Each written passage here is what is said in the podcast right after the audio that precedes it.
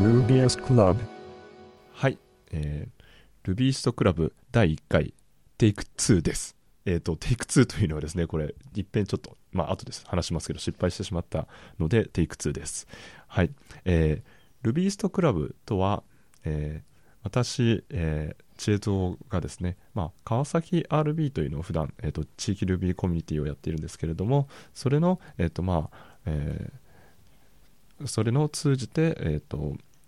まあ、神奈川ルビー会議というのを、まあ、1月にやったんですけれどもそこで、えーとまあ、トークセッションというのをやってですねもっともっといろんな人にいろんなことを聞きたいなというふうに思ったので、えー今回始めてみました。はい。そして、えー記念すべき第1回の、えーゲストは、えー横浜 RB の三代秀さんです。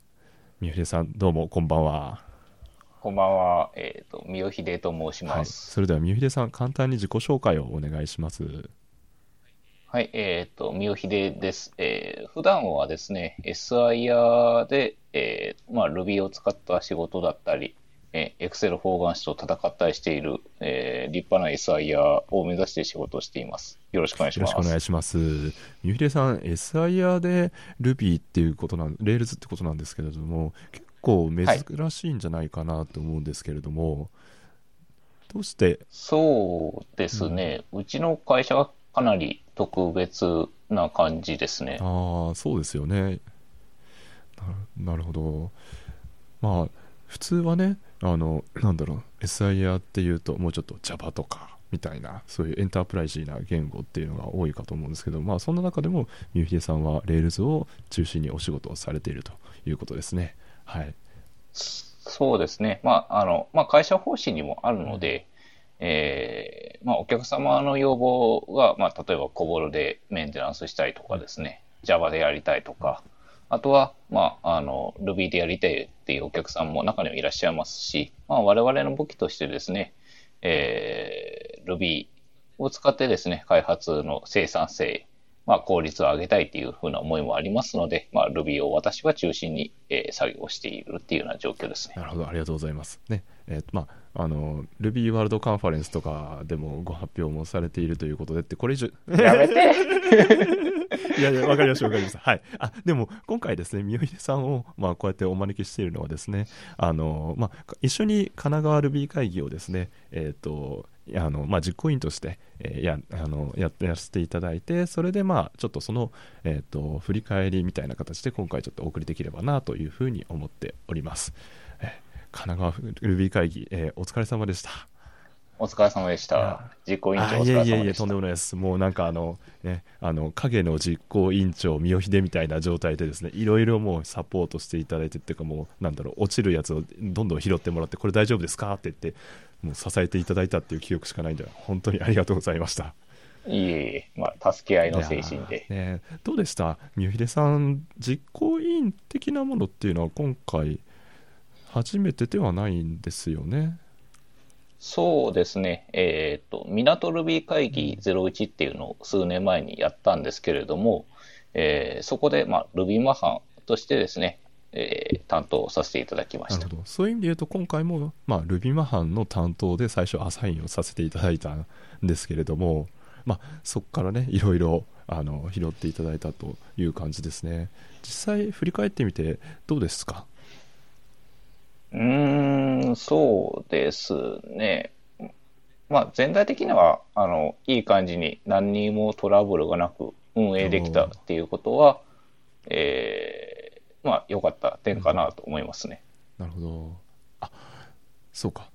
そもそも神奈川ルビー会議って何ぞやって話を全くしないまま進めてきてしまったんでちょっとだけ簡単に、えっとご紹介を、えーさせてもらうと神奈川ルビー会議というのはですね、えっとまあえー川崎 RB と横浜 RB が一緒になって、まあ、あの地域ルビー会議を行ったもので、まあえー、と今年の1月の17日に、えーとまあ、川崎で、えー、と開催しました。で、えーとなんだろうまあ、テーマとしてはクロス・ザ・ボーダーっていうことで、えー、とウェブ系だったりそれから、まあ、あのそうじゃないあの、まあ、ちょっとエンタープライズ寄りの人たちだったりいろんな人に来てもらって、えーとまあ、どんどん世界が広がったらなというふうに思って開催を、えーしました。えーと、そういう意味で言うと、あれですね、まあ、やったこととしては、えーと、特色的、まあ、あのペアプロ大会をやってやったりだとか、まあ、これは港ルビー会議に、えーと、継承してっていう感じでやらせていただいたのと、あとはその、まあえー、高橋会長の、えー、とルビースト入門、それから、えーとまあえー、コミッターの樽井さんから、えーとまあ、あるルビーストがコミッターになったその理由、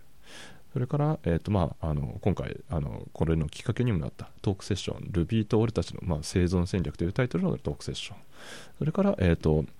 えー、関さん、DLB のですね、関さんの、えーと、ロールプレイングゲーム2、新打ちかっこ仮っていうタイトルだったんですけど、まあ、これ、最終的にはですね、あのまあ、リメイク版だったみたいな、そういう形の、えーとえー、お話ですごい、まあ、これも好評でしたね。プロの無職みたいなそのロールをあの新しく作ってもいいんだよみたいなそういうようなお話を、えーと、していただいたということですごい、えーとまあ、好評で大体、まあ、スタッフとかもろもろ合わせて100人ぐらいですね、まあ、参加していただいたっていうことですごい、えーと、盛況ではありました。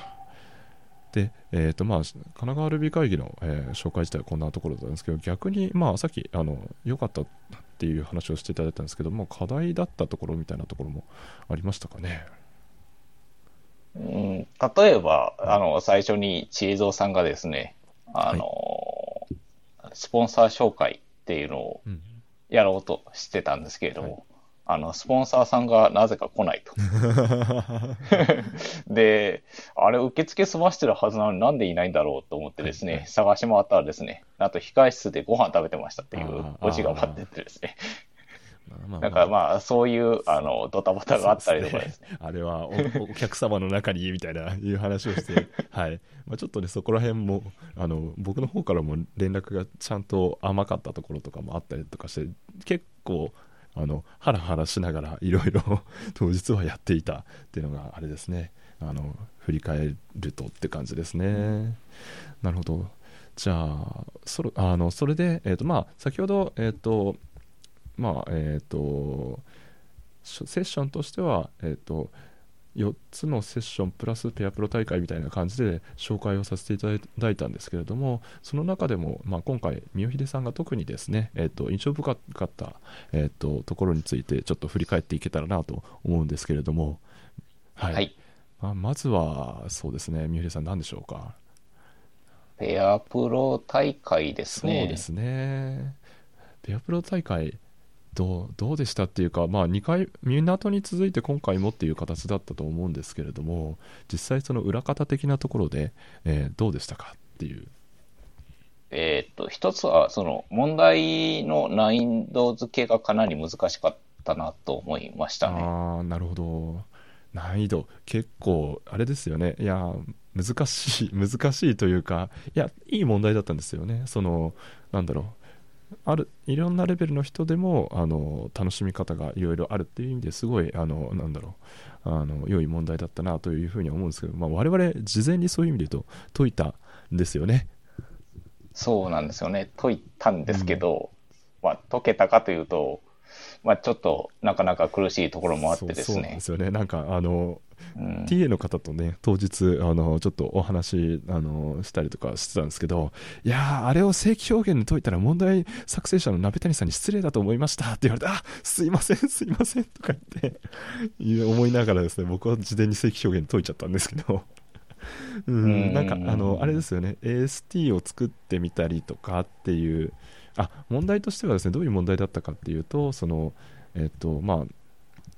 あの後でショーノートにも貼ろうとは思いますけれども遠い世界の数式という、えーと、名前でですね、えーと、数式の評価をするんだけれどもその数式が、えーとまあ、プラスとか、えーと、アスタリスク加算乗算よりも、まあ、ビット演算、えーと、 OR とか AND とかの方が高いみたいなそのなんだろう掛け算より足し算の方が、えーと、優先度が高いみたいなそういうちょっと変わった優先順位付けの、えー、世界での、えーと、数式を評価しましょうっていうそういうような問題だったんですね。でそこでまあなんだろう。僕はパッと、まあ、あこれは AST を作ればいいのではとか思いながらいやなんかそれのパーサーを書く段階で正規表現を書い書き始めたらあれ？これ正規表現にはちょっと早くね？みたいな感じで 途中で逃げるみたいなことをやってしまったんですよね。うん。三好秀さんはどうやって解かれましたか？私はもう、あれですね、単純に文字列分割しましたね。あーはいはい。あの記号によって分けて、で、えっ、と、優先順位付けでオーダーして、っていうようなところですね。あーはいはいはいはい。いやそういう意味で言うとまあこうやってやろうっていう方針が立ってそれを実装すればまあ割と早いっちゃ早いのかもしれないんですけどそこに行くまでになんかいろんな選択肢がパッと思いつくっていう意味ではすごいなんだろうなあの解く人の裁量が結構に任されるというか、ね、そこがあの腕の見せ所みたいなところはありましたよね。そうですね。まあ、ちょっと難しいなと思ったのは、その、実際に本当に手がつけられない人たちも多分出てくるんじゃないかなと思っていてですね、そこが結構危惧しましたあね。そうですね。確かにちょっとパッと見なんかどうやってやればいいのかっていうとっつきにくさはねあのもしかしたらそのなんだろうあある人方もいたかもしれないですね。そうですね。なので、ちょっとスタッフ的な裏話をここですると、はい。結構この問題に対して、えー、なんでしょう、消耗1、消耗2、消耗3みたいな形で、まあ、レベルを分けてもいいんじゃないのっていうような話をしたことがあってですね。で、あの結局それはまあ、あの、却下というか、まあ、ヒントっていう形にはなっそうですなのかなね。ヒントは出しましたね。ていうような形になったんですけれども、まあ、あの、なかなかそういうふうに、あの、問題の解き方っていうようなところに対して、まあ、難しいところになったのかなと思ったりはしましたね。そうですね。まあヒントって結構あれですね。その、まあ、学校のテストとかもそうだなんだとは思うんですけどなんだろう。意外と段階を踏んで出すのって難しいなっていうのを改めて識しましたね。そうですね。うん、なんか、うん、まあこ答えじゃんとかいうツッコミもされたこともあったんですけどまあまあそうっすねっていう感じになっちゃうんですよねどうしてもね、うん、うん。まあ、ただ、まあ、良かった点というか、まあ、我々がすごい工夫した点としては、純粋に Ruby の技術でやろうとしたっていうところですね。あの、Rails 知らなくてもできるよとか、まあ、神奈川 Ruby 会議の特徴でもあるんですけども、まあ、Rails 一辺倒ではないですよっていうようなところを、まあ、中心に、えー体現させていただいたっていうようなところが、この問題の特徴かなと思っていうま。そですすね。そう。いう。意味では、えっと問題もあのなんだろう。えっと Ruby らしい問題って言えるんじゃないかなっていう。ふう。に思っていてその、まあ、回答の中にはその演算子のオーバーライドをするみたいなそう。いう、ね、人もいてああそっかそれ Ruby っぽいとかいう。よう。な話はしてましたね。う。んそう。ですね。なるほどちなみにあのペアの分け方ってどうされたんでしたっけ？えーっと、募集時にあのアンケートを取らせていただきまして、実際に Ruby を書いた行数ですとか、GEM の数とか、はいそういうので、まずはそこでレベル分けをさせていただきました。まあ、あの、簡単に、えー初級者と中級者と上級者っていう感じで、で、えーパンの耳って書いた人は皆さん例外なく上級者にしてですね。お前が、食べたパンの数を覚えてるのかみたいなそうですねはい。まあ、某作品のですね有某作品のやつですね。はい。はい。で、えーまあ、そこからガッと分けて、あとは Ruby の、あの、シャッフルして、えーペアを作ってっていうような感じですね。簡単にスクリプトを書いてじゃあ Ruby によって支えられたペアだったんですね。そうですね。結構そのみ組み合わせ見てた感じだとその知ってる人同士で組むみたいなのってあんまりなかったんじゃないかなっていうふうに思っててなんかそんなサクッとシャッフルでみたいな雰囲気には感じなかったんですけど。あそこは、まあ、私のちょっと思いもあってですね、あの、私が、その、お互い知ってる人たちに対しては、できるだけペアとしては外しました。ああ。の同じペアの中で、えー、とシャあの別のペアとして組んでいただくっていうあ形うん。を取りまして、えーまあ、意図としてはですねあの、まあ、せっかく勉強会に来てるので、うん。えー知らない人たちとペアになっていただいて、ちょっと会話をしていただこうというふうな思いがありまして、えーまあ、そういうペアの組め方をしました。なるほどなるほど結構そういう意味で言うとねそのペアプロで、えっ、と、まあ、あの、なんだろう、話のきっかけになって、いろいろ話ができたみたいな話もありましたよね。うん、そっか。まあ、そういう意味で言うと、ああいう大きめの、なんだろう、まあ、勉強会というか、イベントで、あの、手を動かすのって、まあ、TDD ブートキャンプとか、それを目的にしたのは別ですけど、結構珍しいですよね。そうですね。珍しいですうね。ん、なんで、そのペアプロをやろうと思ったかっていうのはあるんですか？えーっと、勉強会って、あの、言ってもですね、あの、モチベーションを上げるためとかですね、あの、なんでしょう。まあ、大体自分のやる気とうか、んそういうのを上げるための会になってる感じがするんですよ。なるほなんか昔、あの高橋会長もおっしゃってましたけど、勉強会を勉強するところじゃないとかってお話をされてたとど。思うんですけど、なんでも、でもそれでもちょっともったいなくないですかね。あーまあそうですねまあなんか意識高まったぞっていうだけだとちょっとねなんかそうですねで、大体ね、そのう、ん翌週の月曜日には多分しぼんでるんですよ。なるほどなので、まあ、まあ、人脈を作るっていうのもあるんですけど、人脈作るのかなり難しくないですかね。なんか、自分、あの、い初めてのところの勉強会に行くとですね、なんか、知ってる、なんかすごそうな人たちはですね、そのすごそうな人たちに囲まれて、なかなか話しかけにくかったりとかですね。わ。かりますわかります。なんかあの懇親会になんか勇気を振り絞って出てみてもあぼっち飯になっちゃったみたいな。ねそうなんですよね。ね。なのでまあ、ちょっとその懇親会になかなか出られないような方々もやっぱりいらっしゃいますし、でせっかく勉強会で同じ思いを持ってやってるんだったら、何らかの題材を与えてですね、なんか話のトークうん。を、まあ、用意させていただいたっていうようなところが、うん。まあ、今回のペアプロの一つかなと思ってないます。なるほど。まあそういう意味で言うとやっぱりそのなんだろうペアプロで問題解きながら、えっと、話をするっていうので結構あの新たな刺激が得られたんじゃないかなっていうのはあの思っていてそのなんだろう。まああの喋ってもらったたあのコミタの樽井さんとあとはまあ僕の知り合いなんですけどあのカッパさんっていう方があのペアで解いてた時にまあ普段まあそういうなんだろうコミッタの人と、ね、一緒にペアプロするなんてなかなかないと思うんですけどなんかカッパさんがこういう風にすれば解けるのではみたいなアイデアをポンって言ったらまあなんか1分後にはその実装ができたとか言っていうのを聞いてうわあこれこれがコミッターの世界かみたいなとかよあーさすがだなみたいなそういうような、えっと、話をされててだから結構カッパさん自身もなんだろうまあ、コードはすごい書いているのであの経験は豊富なんですけどそれでもなんか新たに得られる世界があるんだなみたいなのを話をして盛り上がってるっていうのを見ててあこれはやってよかったなっていうのをすごい感じましたね。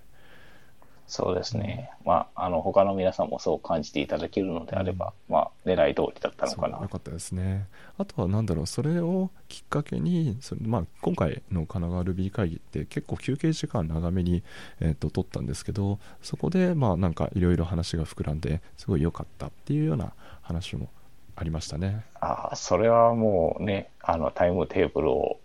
うまくうん、作られたのは素晴らしかったと思います。やいやいやね。あれも結構な悩みましたからね。いやいやいや。なるほどなるほど。まあペアプロすごい良かったですね。でそそうだな。さっきなんかちらっとお話出てきたんですけれどもその高橋会長もねえっ、とお話しされてたと思うんですけど高橋会長のお話もね三浦さん結構なんだろうすごい印象に残ってるっておっしゃってましたよね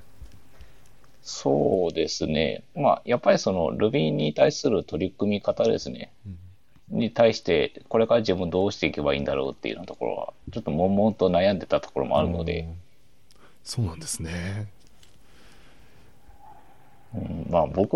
多分 Rubyist となかなか思われてなくてですね。ああそうなんですか？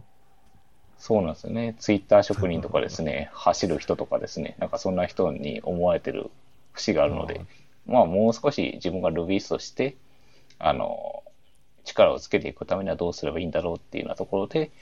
いい指針になったのかなと思ってます。そうですねなんだろうまあえっと、スライドも上がっているんですけど、その高橋会長のお話、まあ、ルビースト入門2015年版というタイトルでお話いただいたんですけれども、まあ、初心者とあの中級者と、まあ、上級者みたいな、そういう3つの、えー、段階に分けて、えっとまあ、ルビーストってなんぞやみたいなのを、まあ、紹介していただいたんですけれども、結構あれですよね、まあ、初心者はこうだみたいなのなんとなくわかるんですけど、それより上ってどうなんだろうって、なんだろう、割とね、暗中模索でいろいろ手探りでやっていくところが強いなと思っていたんですけど、そういう意味で言うと、割と、あこういう風に進んでいくのは確かにありかなみたいなのは、ね、あの言っていただけたなっていうふうに思いますよね。そうですね。あとはまあ、初心者の方に対しても、ソースコードを読むとかですね、読む、聞く、書くとかっていうようなところのスライドが28ページにあるんですけれども、はいはい、えー、まあ、そういうふうなあの指針を出していただけたっていうようなところで、うん、まあ、非常に有用な講演だったかなと思ってます。そうですね。あとは、あれですね、あの、特徴的だったなって思うのが、なんだろう、あの、ルビスト中級のところが結構、あなるほどっていうふうに思いましたね。その Ruby の文化について結構お話しされてましたよね。そうですね。うん、そのなんだろう Ruby 自体を広めていくのもそうだしそのなんだろうまあ文化的なところを広めるっていうのが中級者として求められることだよねっていうのでいやその時聞いてあよかった川崎 .rb をやってるから僕は中級者と言ってよかったんだみたいなねちょっと安心するっていう そうですね。まあ今、知恵蔵さんがおっしゃってたのが、まあスライドの55ページに Ruby と文化っていうようなところにあるんですけど、まあここのスライドとかが非常によくまとまってるのかなと思います。そうですね。そう、なんか、まあ、Ruby の、なんだろうな、Ruby と文化、まあ、そのスライドにあるの、まあ、価値観だったり世界観だったり作法だったりみたいなそのなんだろう、まあ、技術的なこともそうだし、まあ、人寄りなものもそうだしそれも含めて全部あの、ね、文化的なところが大事だよっていうのを、まあ、高橋会長が書いていて、まあ、結構このなんだろう感覚って他の言語でもももし僕があんまり詳しくないだけかもしれないですけどあるのかもしれないんですけどその Ruby だと特にそのなんだろうみんなその地域の Ruby コミュニティみたいなのをどんどんどんポコポコポコポコなんとか .rb みたいなのを作るとかすごい気軽にやっていたりしてすごいあの文化を共有するっていうことも大事だよねっていうのでやってるなっていうのはすごい感じますね。そうですね。うん、ねいやでも三浦さんはあれですよねツイッターを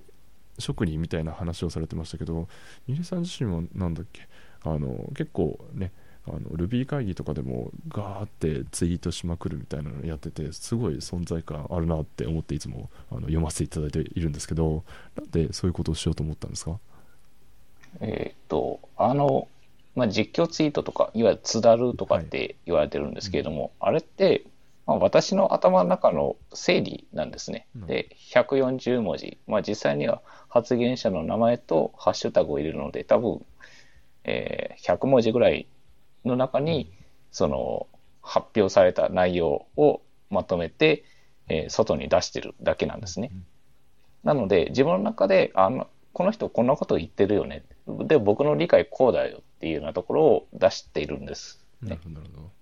で、まあ、それの単なるあのまとめの思考練習みたいな形なんですよ。なので、ちょっと私のところ、今やっているのも、ちょっとまだ中途半端なところがあって、自分の意見とあの発言者の方の意見とごっちゃになってるところがあるのと、あとは英語のやつだと途端にあのツイートの量が減るので、そこはちょっと何とかしたいなっていうようなところが今年の目標ですね。英語はね、なんかあれですよね、その英語で考えて、それを英語で聞いて、英語で考えて、それを英語のままでツイ要約してツイートするよとか、すごい大変ですよね。そうですね、あとは英語で何言ってんの、これ人たちと思うので、なんかまず聞き取れないっていうところがスタートなので、そこからですね。結構あのなんだろう、ちょっと脱線しちゃうんですけど、英語の発表で、なんだろう、Ruby 会議とかでされるやつも、なんすごいテッキーな、あの技術的な話をあの淡々とされる方もいれば、ちょっと冗談交じりに、あのジョークをすっごいいっぱい入れて喋る人とかもいるじゃないですか。うんで、はいあのジョークが全然みんな周り笑ってるけど俺わかんねえみたいな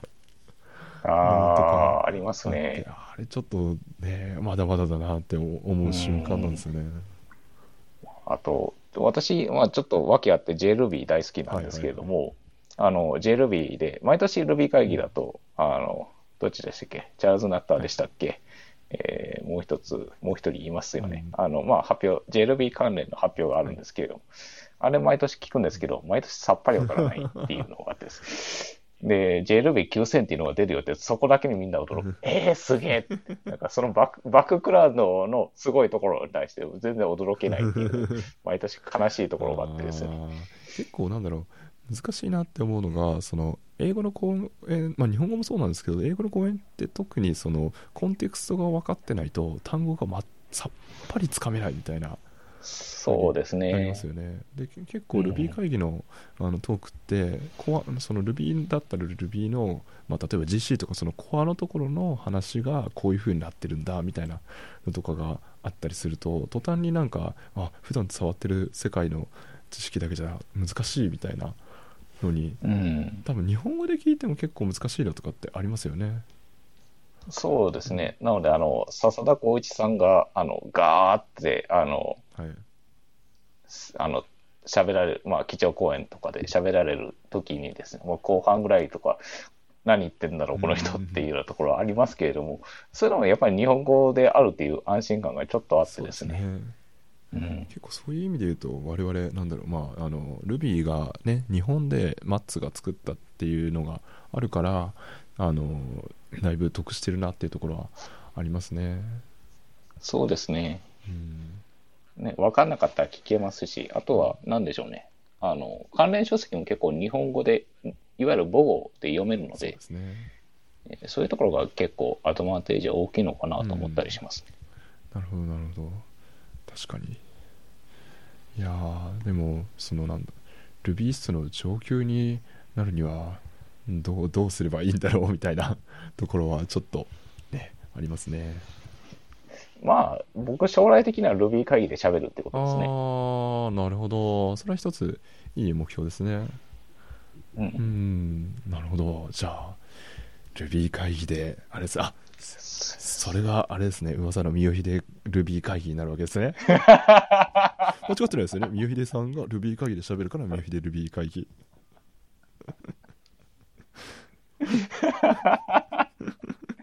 ちょっとそこカットでお願いしていいですか？いやーまあ考えます。い今、今もう、ちょっと受けすぎてお腹痛いんですけど、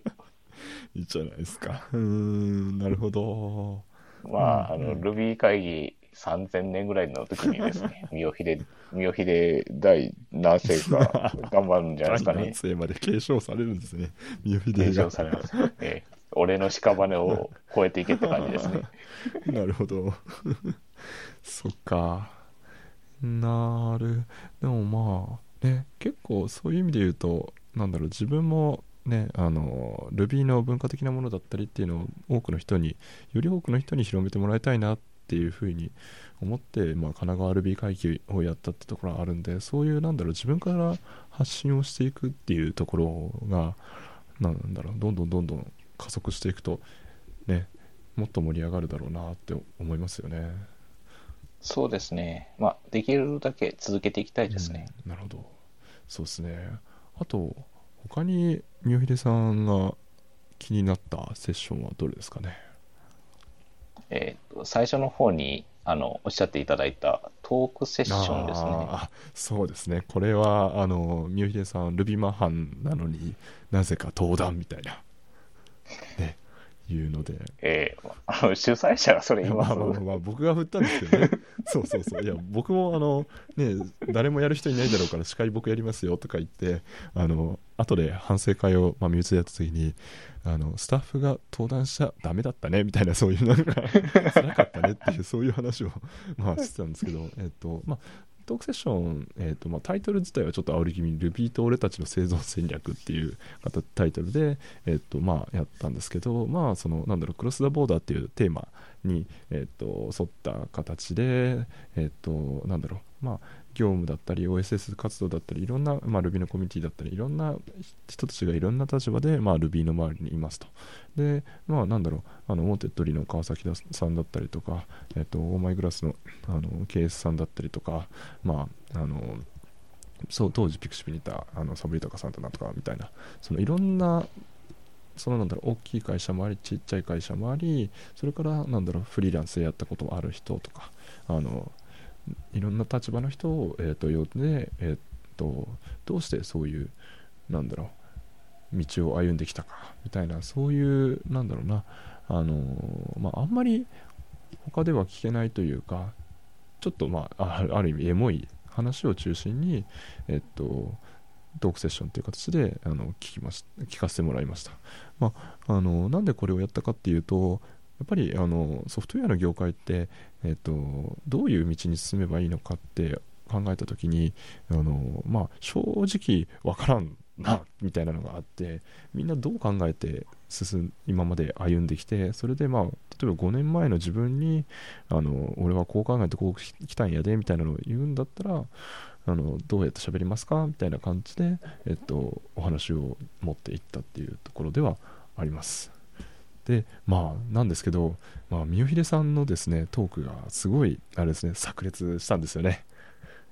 炸裂しましたね。ああれはどっかんどっかん持ってかれてもうなんかしかもあれなんですよね。あの僕が司会だったんですけれども三代秀さんの方が落ち着きがあって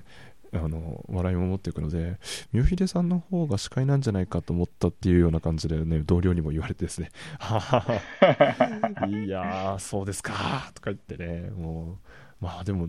話してたね話題も結構あれですよねなんかもう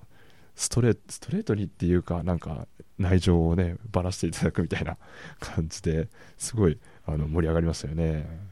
そんなに内容喋ったつもりはないんですけどね。いやでもなんか、あれじゃないですか。ね。もともと、ね、あの、S、SI で、とか、あの、なんだっけ、あ、何色の銀行が、とかそういう話とかがね、出て出てたりとかして、結構ね、うん、あの、こういう辛い話もあるんだけど、頑張ってますっていう形で喋っていただいたと思うんですけど。うん、まあ、私ってあの他の人が無理だ無理だとかって言ってるものを、あの解決することに喜びを感じるんですね。ド M ですね。いや、そこまでまあまあまあ、でも、じゃないですよね、まあ、難しい、困難だっていうところを、あの、解決、あの技術的に解決できるときってすごいなんかできたときにやったってね、うん、ありますよね。うん、で、まあ、あの、Ruby に出会ったの2003年ぐらいからなんですけれども、結構前ですね。結構前なんですけど、うん、やっぱりあれですね、あの、趣味レベルというか、うん、あの、自宅に帰って、ちょっと1時間や2時間ぐらいやっててもですね、まあ、そんな実力ってつかないんですよ。うん、まあ、そうですね。なので、えー、なのでまあ、時間をできるだけ費やして、あの、今、あの、Ruby をやっていることを業務に対して生かしたいっていうようなことを思ったら、うん、まあ今の、なんでしょうね、職場というか部署じゃないなと思って移動を申し出たっていうようなところが、まあ生存戦略の一つなんですけれども。なるほど。それは、なんだろう。なんでその時は、えっ、ー、と、Ruby がいいっていうふうに思ったんですか？と、そうか、そういう意味で言うと、当時、最初に触った Ruby のバージョンっておいあのいくつだったんですか ?1.8 ですよね。1.8.5とか6とかそんなんです。かじゃあ割と1.8系ではだいぶなんだろう落ち着いてきてるところそうですね。もっと古いかもしれませんね。2003年だから。ね、僕が初めて触ったのが2007年、8年とかで、その時でもう1.8.6とか、それぐらいだったんで、なるほど。でも、そんな Ruby をね、あの、Ruby がいいから、その、移動したいなんていうほど、その Ruby が惚れたというか、なんかそういうきっかけがあったんですか？うん、まあ、一つは Java が辛かったっていうところですね。なるほど。あの、なんでしょう、ウェブアプリケーションを一つ動かすにもですね、すごい設定ファイルを書いて、で、で、設定ファイル、デフォルトのままじゃ動かないんですよ。あーあの、ムカつきません？わかります。まあ、そのね、僕も、あの、Hadoop とかの XML 地獄をですね、結構辛かった記憶があるというか、タイプをしてもそのままなんか突き抜けちゃったりとかするみたいな、うんありうん、ますね。で、あの、自社フレームワークだったんで、あの、で、何が原因か分かんないんですよ。で、本なんて当然ないわけですすね、で、サポートとかに行っても返事返ってこないし、自分で解決しなきゃいけないんですよ。で、インターネットに当然つながってないので、えーじゃあ、この問題どうするっていうような問題がすごいたくさんあったどんですよ。う。ん。で、まずはそこから、えー、言葉悪いですけど、逃げたかったですね。まあ、てか、あれですよね、ドキュメントが足りない Java って本当辛いですよね。辛いですうんだってね。Java のいいところってそういう意味で言うと、まあね、ドキュメントしっかり書く文化だし、それにまああの IDE とかのサポートもそういうところの流れから結構強く得られるみたいなのが Java のメリットかなという気はするんですけど、それがほとんどないみたいなところになっちゃうんですうよね。ん。うん、なるほど。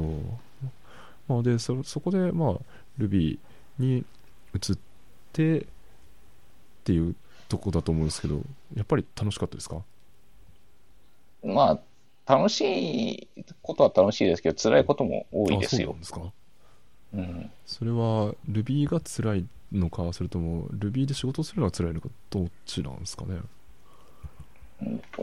Ruby で仕事をするのがちょっと辛いかなとと思ってます。ね。どういうのが辛いなって思ったことがあるんですか？うんと、まあ、まあ、これは会社的な話もあるんですけれども、あの、新しい言語なので、その、なかなかその Ruby の技術者っていうのがなかなかいないっていうところですね。なるほどね。なので何かをやるにしても、うん。なんでしょう。それを実装する人たちがいないので、えっ、と、仕事をお断りすることもありますし、また、まあ、ちょっと赤字覚悟なんだけどもっていうようなこともあったりしますね。なるほどそっかまあ確かに Ruby かける人ってそんな Java かける人に比べるとあ圧倒的にね少ないですよねそうですね。うんあとは何でしょうね。まだあの発展途上かもしれませんけど、まあ、Java の市場がすごい成熟してて、IDE も、まあ、Eclipse とか NetBeans とかうん。ありますけれども、うん。あの、Ruby だと、まあ、NetBeans のプラグイン、Ruby プラグインがありますけれども、それ以外だと、あとは優勝で金取るっていうところなんで、あー。まあまあうん。まあでもそれは IT 系だとあれですよね。まあ最近だとインテリジェとかもう結構、うん、あの強いですけどそこもね、インテリジェも毎年お金を払わなきゃいけないとかそういうところはあったりするんでそうですね。で、なかなかその Java で無償だったのを Ruby で優勝になりますってなった時に、えーやっぱり、まあ、企業体質のこともあるんですけど、なかなかそこに対してお金を払えないというか、う予算取ってないよとかって言われて、じゃあどうやって回避しようかっていう話ですねあ。ーえでも Ruby を書くのに IDE って必須なんまあいや僕はねあのあインテリジェとかも使ってるんであのあるとすごい便利だってのは分かるんですけどなきゃダメな感じなんですかねその会社的には Java から慣れた人は多分 ID あった方がいいと思いますよう。んなるほどねあとは、デバッグとかでブレイクポイントあをポチッと作業してっていうようなところは、やっぱり ID ってそういうところの強みもありますよね。確かに。そこで値が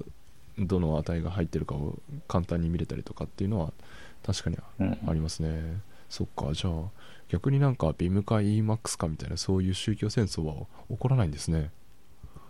うん、起こらないですね。ある意味平和。平和ですね。要はですね、桜エディターとかです。あまあ、うちの会社で多いのは、多分ネットビーンズに、えー Ruby のプラグインですね。なるほどあれだとまあ無償の範囲で使えるんですけど、えっ、と、ちょっといくつか問題があってですね、えっ、と、プロキシ挟んだ時に、えっと、ジェムのインストールがなんか失敗するとかですね。出た出たあるあるですねあるあるですよあるあね。るあのプロプロキシを超えられない問題、とかですね。あとは、なんだっけな。えっ、と、リモートデバッグができないっていうところですね。あーはいはいはいはいはい。リモートデバッグはちょっと大変です。だったりしますよね。リモートデバッグじゃなかったかな。まあ、確かデバッグのところが結構課題だったりしますね。なるほど。ちょっとじゃあそれだと ID の恩恵がね薄れてしまうみたいなところになっちゃいますそうですね。うちだと最近まあ ID っていう意味だと、まあ、RubyMine だったり IntelliJ みたいなのを使ってる人っていうのがだんだん増えてきてる感じですね。うん。そっか。なるほどね。ああそんな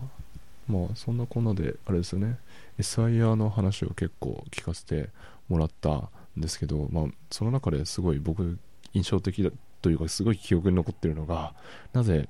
最後にねあの三秀さんに質問があってなんで SIR に居続けるんですか？みたいな質問に対する回答があれは秀逸でしたね。えっ、と、まあ、答えとしては、まあ、お金って答えたんですけれども、まあ、別に SIR にこだわってるわけでもなくて、あの、今のポジションが、まあ、ある程度身に合ってるかなと思っているので、ああいう答えになったんですけど、うんなるほどいやーでもなんかねまあそのやり取りの流れからするとねお金大好きな人みたいなそういうような印象もあったかなっていうのは思うんですけどまあそういうわけではないですよね。まあ、大好きですよ。大好きなんだ。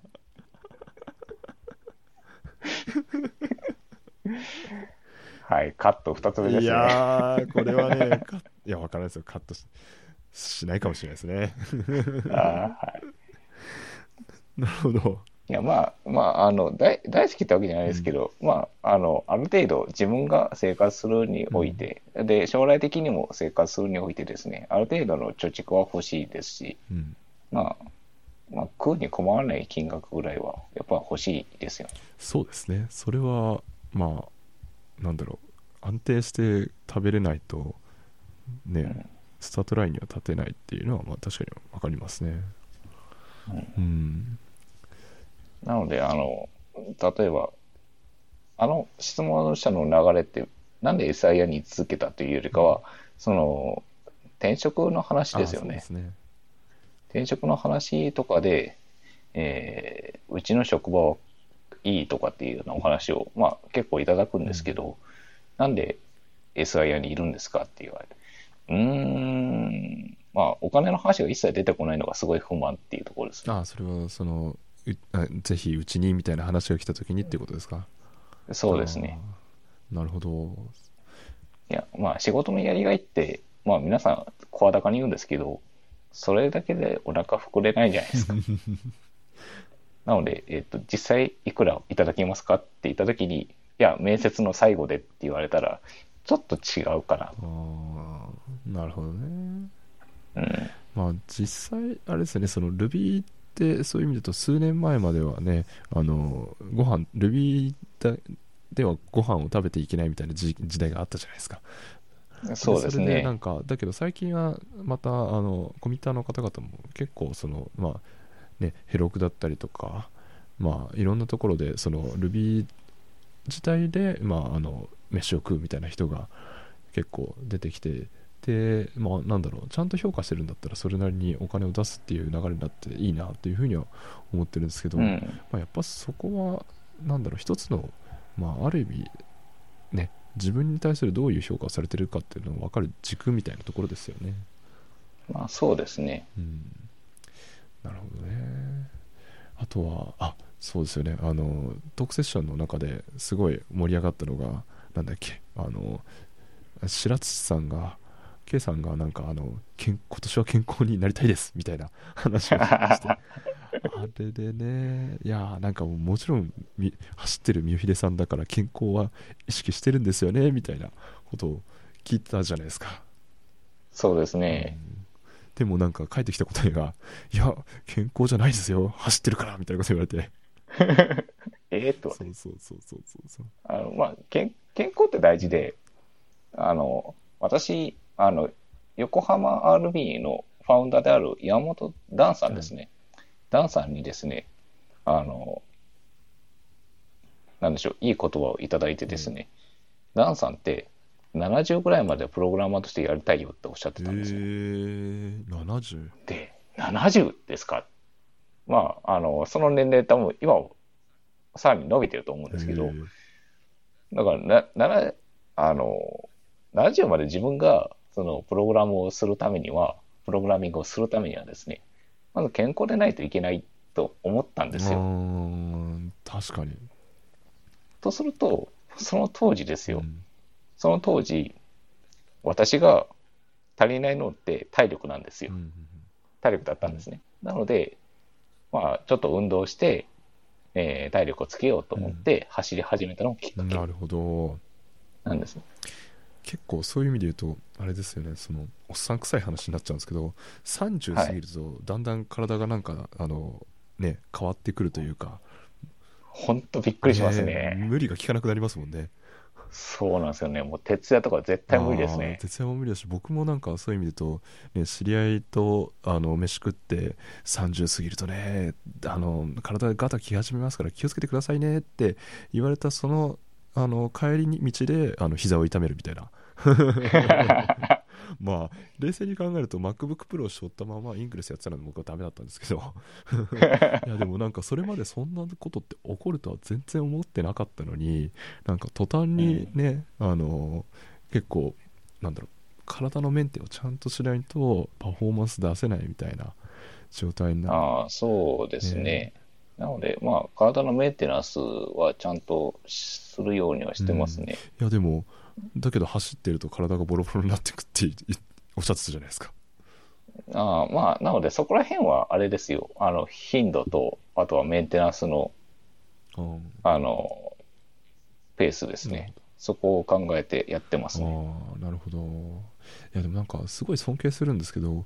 走る人ってそのなんか自分の意思で前に進んでいかなきゃいけないからその意志が強くないとできないんじゃないかなっていうのを思うんですけどそこはなんだろうもともと自信があったんですか？高校時代にですね、はいあの、学校の、あの、イベントで、うんハーフマラソン走らされたんですよ。ハーフマラソン結構きハーフマラソンきついで。すね きついんですけど、で、僕それ走れたんですよ。まあ、全員走るんで、男性はね。男性はぜ全員ハーフマラソン走るんで。に20キロですよね20キロです、20キロです。で、まあ、体育の時間ずっと走りっぱなしなんですよ。で、で、まあ30ぐらいになって、ちょっと走ってみたんですよ。そしたら、2キロも走れなかったんですよ、僕。もうあっという間に走れなかったんですよ。えってすごいショックでう、ん少なくともハーフを走りたいなと思ったんですよ。なるほど、高校時代に追いつきたい。で、高校時代に追いつけるために練習をして、ハーフを走ったんですよ。はあなるほどね過去にはできたその高校時代のなんだろう自分のあのな状態に近づけるためにみたいな近づけるために。はあでそっから、ハーフっていう単語がすごい嫌だったんですよ。なるほどね中途半端みたいな中途半端な感じがするので。はじゃあ、ハーフマラソンじゃなくてマラソンやろうと思った。あなるほどいや全然だって倍になって途端にね辛さがだって倍じゃないですよね辛さがですね、結構倍じゃないんですよ。2.2倍とかってあ言われるので。2.2倍へえうん。タイム的な数字で言うと、もう2.2倍違う。うんで、辛さで言うと、もう30キロぐらいから、あの、体の成分で、あの蓄積あの栄養素とかは蓄積する成分があるらしいんですけど、それが30キロ走ると、もう完全に枯渇するんですって。へなので、そこから以降は本当に辛あい。ーフラフラになりながらフラフラになりながら。気、力だけで走るみたいな感じなんですかね。気力と根性ですあね。ーすごいなあそっかそうそうなんですね。うん、でも、あれですよ。やっぱりランナーズハイじゃないですけど、走ると楽しいので、自分のストレス発散にもなりますし、体を動かすっていうのは、やっぱりそういうところの、なんか効果があるんだと思いますよ。あなので、あの、ふまあ、フルマラソンはさすがにやりすぎかもしれませんけど、まあ、やりすぎなんでですよ、多分。なんですけど、例えばハーフとか、まあ、近所の周りをですね、5キロぐらい走るっていうのはうん。全然いいのかなと思ったりしあます。ーなるほどね。まあ僕もそういう意味で言うとなんだろう。あのジョグではなくランではなくてその、まあ、自転車なんですけどやっぱり運動するしてするとそのなんかいつも使うところとは違うところが使えてだいぶなんだろう頭もそうだしあの体も気分が変わってあのストレス発散にはやっぱいいなっていうふうに思いますね。うんいやなんかそのね大人になるまで全然もうだからそうだゲームとか大好きでもうなんか運動するの大嫌いだったんですけど、でもなんかうんその今改めてそういう運動すると全然なんかちあ結構楽しいなって思いますよね。そうなんですよ。まあ、いきなりやりはじ、あの、負荷を上げると、やっぱりどっかしら怪我するので、あの、そこら辺は、まあ、徐々に、あの、最初は歩きからとかね。距離を短くとか、うんうんうんそういうところがやっぱりいいのかなと思います。あとなんかこの間その同僚に聞いた話でそのなんかその同僚はまあなんだろう、まあ、チームで仕事してるからその直接、まあ、コード書いてる人じゃないんであの直接自分の成果みたいな感じでいうよりはもっとなんかチームチームのその仕事をまあエンハンスするみたいなそういうか形でやってるからそのなんか何か自分でその成し遂げたっていう言えるようなことをしたいと思ってなんか走り始めたみたいな話を言っていて。ああ、素晴らしいですね。なるほど。確かにそのなんだろう。まあ運動っていうかそのまあ一人でやる運動は特にそこがなんだろう自分のなんなんていうんですかねまあ今日はこんだけのペースで走れたとか今日はこの距離走れたみたいなどんどんどんどん自分の能力がなんだろう良くなっ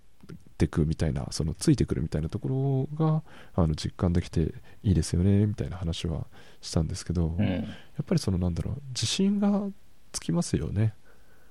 そうですね。やっぱなんか自分ができることが増えるっていうのは純粋にやっぱうん嬉しいですもんね、そうですね。なるほどねそんな健康を意識してる三筆さんですけれどもねあの生存戦略的には今後どうしていこうとかあるんですか？うーん。まあ、一つは Ruby のスキルなり、何なりをもっと高めていきたいなとは、一つは思っていますと。で、もう一つは、その Ruby の後ですね。うん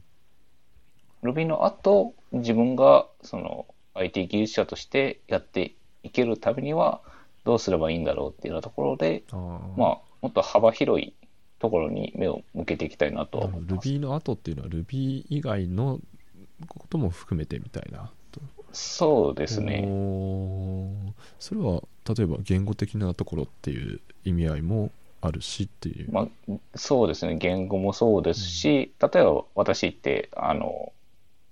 じ自分自身の今弱いところで言えばフロントエンドのところなんです。ね JavaScript だったり、CSS だったりするんですけれども、そういうところとか、あとはスマホとかう、ん。いわゆるモバイルアプリとかですね。そういうところとか、あとはインフラ系とかですね。まあ、あの IT って言ってもすごくいろんな分野があって、えー範囲は広いので、なので、そういうところに、とりあえず、あの、目を向けてみようかなとは思ってます。なるほどね。確かにそうですよね。自分のやれる範囲ってどんどん広げていかないとそれしかできませんみたいな感じになっちゃいますもんね。そうですね。あ。ー。そうか。でもまあそういう意味で言うとねインフラインフラ寄りっていうかなんだろう最近だとまあ別の言語っていう意味だとね Go とかそういういろいろ流行ってたりするんですけどそういうのとかも追っかけたりしてるんですか？そうですね、まあ、言語が新しく出たよとかって言ったら、まあ、ちょっと触ってみたりはしてますね。ちなみに Go ラングは勉強されたりとかしたことはあるんですか？えっと、これ、テイク1の時にですね、勉強してませんって言ったらですね、はいはい、ちょっとさすがに自分でもまずいなと思い始めたんで、ちょっと今、テイク2を取っている今はちょっとやってますね。すごい。まさかの、まさかのポッドキャストドリブンで いいですね。ポッドキャストドリブン。なので、第2回目とか、テイク3の時いや、な、なんだかものないないないないないない。ないない。テイク3はさすがにちょっとね、テイク3はさ申しすがにな訳ないさすぎる。なるほど。あ、そうなんですね。いやーでも、いやどうですか、ゴーラン触ってみて。ゴーラングですね。まあ、やっぱり、うん、Ruby に比べると、言語的なあのサポートがないのは辛いなっていうところはあるんですけど、言語的なサポートっていうと？あの、なんでしょうね。まあ、例外とかですね。ああいうところはなないのは辛いななんて思ったりはするんですけど、まあ、C 言語と同じ感覚で書けるので、なので、そういうところはなんか楽しかったりはしますね。そうですよね。結構そういう意味で言うと、あの、まあ、言語によって、世界観が違うっていうか、思想が違うっていうか、なんだろう、作った人が、俺が考える最強のなんとかみたいな、そういうのの、のの別の世界にお引っ越ししたって感じがしますよね。そうですね。うん、いやだからそういうのを見てなんか触っていくとすごい楽しいなっていうか逆なんだろううん Go を触ってあこれ Ruby だとこう書けたのにみたいなそういうなんか、うん Ruby だとこうできるのにみたいなのもあるし逆に Ruby を書いてて、あのあ Go だったらこれ楽に書けるのなみたいなそういうのってあったりしますよね。そうですね。で、あとはまあ、私の目標としては、その、まあ、新しい言語なり、新しい技術なり、まあ、そういうのを身につけて、えっと、仕事にどう生かしていくあか、日々の、まあ、なりわいというか、まあ、お仕事に対してですね、どう、まあ、貢献していくかについて考えてますので、まあ、語言語をやって楽しいなだけでは終わらせずに、そこから仕事として生かすためにはどうすればいいんだろうっていうようなところをちょっと考えたりはします。な。るほど。そうか。語言語ね仕事に生かすポイントとかって今なんか見つかりそうですか？うーん、まあ、今のところないですよ。そうかでも結構なんだろうそういう意味で言うとねあのまあ Go ってどっちかまあ、僕の、ま、僕の周りで見てるのの印象だとそのもちろんあのウェブアプリケーションに近いところを書くみたいなところもあるけど割と Ruby なんだろう画面がない API とかみたいなところでそのシンプルな処理をサクッとレスポンスするみたいなところでは Go の方が圧倒的に早いとかあとはそのなんだろう広告かアドサーバーみたいなところでそのあの、うん。まあ大量にさばくにはやっぱりどうしても Rails ってなんだろう速度面ではまあある程度目をつぶってその書きやすさを重視してるっていうところがあると思うんですけど、それに比べるともうなんかその同じサーバー台数で全然さばける量が一桁違うみたいなねうん。一桁二桁とか違うみたいな話を聞いたりするんでそういうまあ要件によってやっぱり違ってくるのかなっていうのはありますよね。うん。うんそうなんですよ。まあ、あの、私が今所属している会社で言えば、あの、結局 Java との戦いになるので、ああ Java って結構早いっすよね。そう。うんなので、えっと、Java との戦いになるので、Java と明確にこう違いますよと。で、学習コストこれだけ違いますよっていうようなところを、ちょっと明示できないと、なかなか、その、適用できないのかなと思ってます。ああなるほどね。うん結構そういう意味で言うとなんだろういろいろ Java まあまあ Java とは全然言語的には違うんですけどでもそのなんだろうクロスプラットフォームで、ね、動かしやすいとかそういうところって割となんだろう Java の特性と近しいところもあったりするから真っ向勝負するとなんか移行コストを上乗せした分辛いんじゃないの？みたいな風になっちゃいますもんね。あとは、なんでしょうね、サポートですね。おサポートとは？あの、Java とかって、あの、確かリリースから何年間はサポートしますってあるんですけど、あの、Go って確かないんですよ。Google の、なんだっけ、この間、Android のね、あの、一部のところが、サポートが、まあ、切れるっていう表現は違うんだけど、あの、こういうスタイルではサポートしませんみたいなうん。ような話を突然バン、突然ではないですかね、バンと出してたみたいな話もあったけど、うん。結構そこら辺なんだろう。まあまあなそこで大変出されてたのは MS ですけどエンタープライズにとってはそのサポートがいつまでかってけかなり重要ですよかねなり重要ですね。で、まあ、お客さんもそういうところを気にするので、うん。うんなるほどね。そっか。そこはね難しいですよね。そうですね。なるほど。まあでもそこでなんだろう。新しい言語があってその選択肢の中に入れれるようにしとくっていうのはすごい大事ですよね。そうですね。うん。うんなるほど。なるほど。そうか。あちなみにすちょっと話変わっちゃうんですけど、はい。ささっき冒頭のところでもなんかちょっとね港ルビー会議みたいな話がちらっと出てたと思うんですけど、はい。なんか噂では港ルビー会議の第2回目をやるとかいうはい。やりたいですね。おーおーどうすごいですねいいですねどうしてやりたいみたいな話になってるんでしたっけ？えーっと、まあ、詳細はですね、えーっと、実行委員長、委員長なのかな、えーっと、うん。一生さん石がやられるそうなので、えーっと、一生さんの思いを語っていただければなと思うんですけれども、えーっと、一つは、その Ruby 会議に対して、えーなんか今発表する人がある程度固定化されてるっていう風な懸念点、懸念点というか問題点というか、まあそういう意識があるんですって、一生さんの中でね。うんなるほど。で、そこからですね、まあ、横浜 RB50 回続けまして、まあ、かなり大きなコミュニティだと自負しております。うん。で、えっ、と、かなりですね、あの、個性的な方々ですね、もう参加されているので、技術的に、あの、突き抜けてる人とか、あの、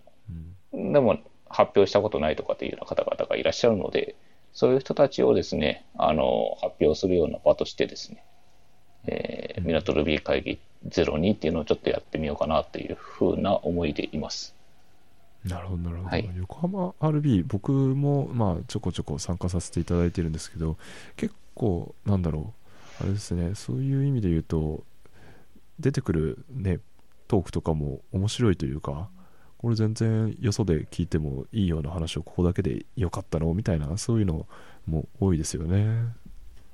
そうですね。で、まだちょっと実際にできるかっていうところは、まだはい。調整中でして、これから会場を取らなきゃいけないので、いやー僕ちょっとつい先日衣装さんに会ったんですけど、はい。会場を取るのこんなに辛いのかみたいなことをねちょっとね こぼしてましたね。いやなんかホールになると途端にねあのオオケとかそういう音楽系の団体との戦いになるからっていうのをなんか認識してらっしゃらなかったらしくってでサクッと取れるだろうと思ったらちょっと厳しそうだな。ああ、えっ、と、頑張るえっ、と、昨日の話ですね。あそうですそうです。昨日僕聞きに行ったんですよ。ああはいはいはい。はい。なので、まあ、ちょっと、まあ、取れなかったらどうしようねっていうところと、あとは実際に取りに行くにもかなりコストがかかるので、うんそれだったら、まあ、ちょっと別の手段考えようかねっていうのはちょっと思ってますね。なるほどなるほどまあでもちゃんとね場所がどれ次第今年やるってやります。ことですね、はい。じ時期としてはいつ頃？えーっと、9月か10月ですね。なるほどなるほど秋頃ですね秋頃ですね。うんうんうんうんなるほどでもそこであれですよね三好秀さんももちろん発表されるんですよねなんか、一生さんからしてねって言われたんですけど、僕、まだ実行委員なんですよ。なんか、あれですね。どっかで聞いた話ですよね。ね、我々振り返りでなんかあのね、実行委員は登壇しちゃいけなかったねっていう振り返り確かした 覚えはありますけど、僕今、あの、お金の話とか必必死に計算してるんですけど、そこに登壇しろとか、マジっすかってこと感じなんですけど、まあ、ちょっと頑張ります。いやーぜひぜひはい。頑張っていただいてね、あの Ruby 会議に本編につなげていただけたらなと、そうですね。うん、思いますね。うん。そっか。いやーね。リージョナルリージョナル。まあ僕も神奈川 Ruby 会議はチャンスがあれば2回目をやりたいなとは思ったりはするんですけれどもねその港 Ruby 会議を毎年やるぞみたいな話を聞いてあ仲間を探す旅からもう一回スタートだみたいないや、別に被ってもいいんじゃないですかね、港と。いやそれそれ言いましたね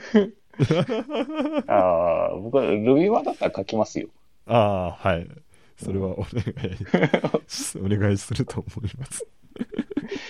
いやでもなんかそのリージョナルってあれですよねそのまあリ地域 Ruby 会議っていうのってなんかその定義がこうだっていうのは別に決まってるわけではないそうですね。のだけどなんだろうそのいつだったかのルビマのその関東圏で高橋会長がそのまあルビー会議のやるにあたってこういうことを考えてやってきたなみたいなののえっと振り返りがあったんですねうん。でそこでなんだろうあの一つあまあ大事だっていうふうに言われてたのがそのなんだっけ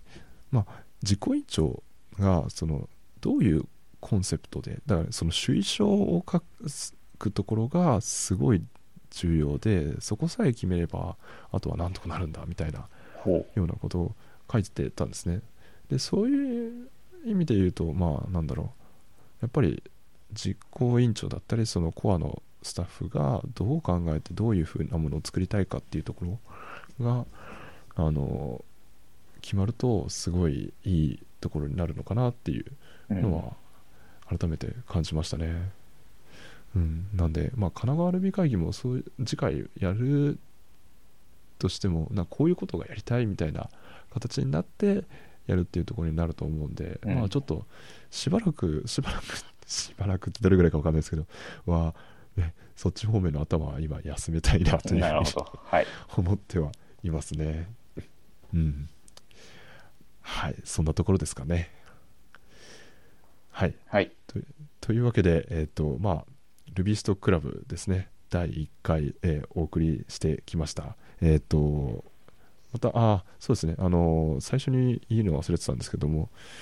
お便りとかはツイッターとかでね、あの、シャープルビーストクラブで、えーあの、ツイートしていただければ、あの、読ませていただくので、ぜひぜひ、あの、感想とかお待ちしております。で、えっ、と、ショーノートの方も、えっ、と、ルビースト .club すら1かな？に多分、あの、ショーノート貼ると思うので、まあ、よければ見ていただければと思います。はい。三浦さん、ポッドキャスト初めて出てみてどうでしたでしょうか？うん。まあ、楽しかったですね。特に、神奈川ルビー会議の振り返りがきちんとできたので、僕は大変満足です。ありがとうございます。ね。いや、なんか、ルややってみて思ったんですけど、思った以上に当たり前ですけど大変ですね。大変です、大変です。もまね、まだ残課題があるので、あ ありました。ありますね。いやーでもなんだろう、それでもやる意味あるのかっていうふうに言われたときに、ね、それはあるなっていうのはすごい思いますね。そうですね。うん。うん、僕個人的にはその Ruby のでそのなんだろう、まあ、コード書くのがすごい楽しくなったし仕事するの楽しくなったっていうところはあるのでそれがなんだろうあのねそうやってあの Ruby から受けた恩をねあの他の人にねもっとどんどんどんどん広めていきたいなみたいな形で、まあ、恩送りっていうらしいんですけどそういうことをできたらなと思って、まあ、リージョナルやってみてそこはもうすごい間違ってなかったなというふうに思うのでまああのまあリーチャナルもそうですしこのポッドキャストもねそういう意味でなんだろう Ruby の文化みたいなところを届けられたらなっていうふうに思って始めてみてるのでいや次回いつできるかは分かんないですけどまたねあのよければあの次回やった時にもお聞きいただければと思いますはい。それではどうも今日は三好秀さんありがとうございましたありがとうございました。